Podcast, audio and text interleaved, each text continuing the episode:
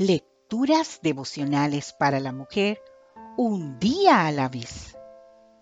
Cortesía del Departamento de Comunicaciones de la Iglesia Adventista del Séptimo Día Gascue en la República Dominicana.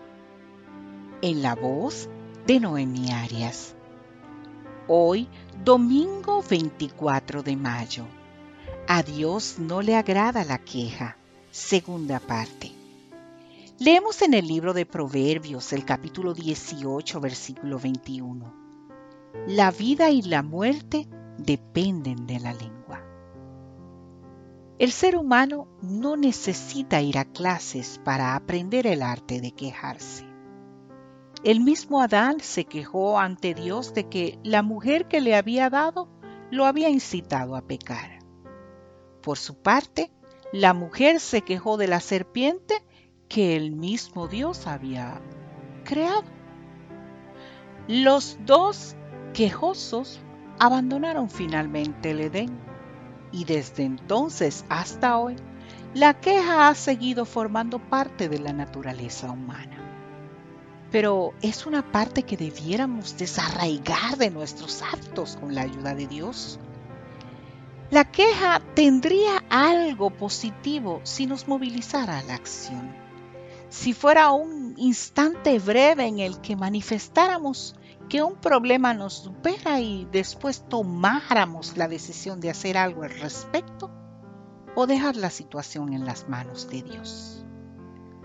Pero cuando la queja se convierte en la repetición ociosa de palabras negativas, es en realidad una actitud victimista que nos condiciona a pensar de forma errónea y de esa manera nos imposibilita superar el problema real que estamos enfrentando. Quejarse y cruzarse de brazos es el camino más rápido a una vida sombría que arroja sombras sobre los demás también. La queja como aptitud, como estilo de vida, como forma de proyectarse, es un problema grave que nos afecta solo al que se queja, sino a las personas que están a su alrededor. ¿A quién puede gustarle la compañía de una persona que siempre se está quejando? Dígame. Querida amiga, si tienes en tu vida motivos para quejarte, esto es lo que los psicólogos te sugieren que hagas. Te recomiendan que te preguntes, ¿puedo cambiar esta situación? Si puedes hacer algo por cambiarla o mejorarla, inténtalo. Céntrate en lo que puedes hacer, pero tienes que hacerlo. Si no hay nada que puedas hacer para cambiar la situación, entonces tienes que aceptarla.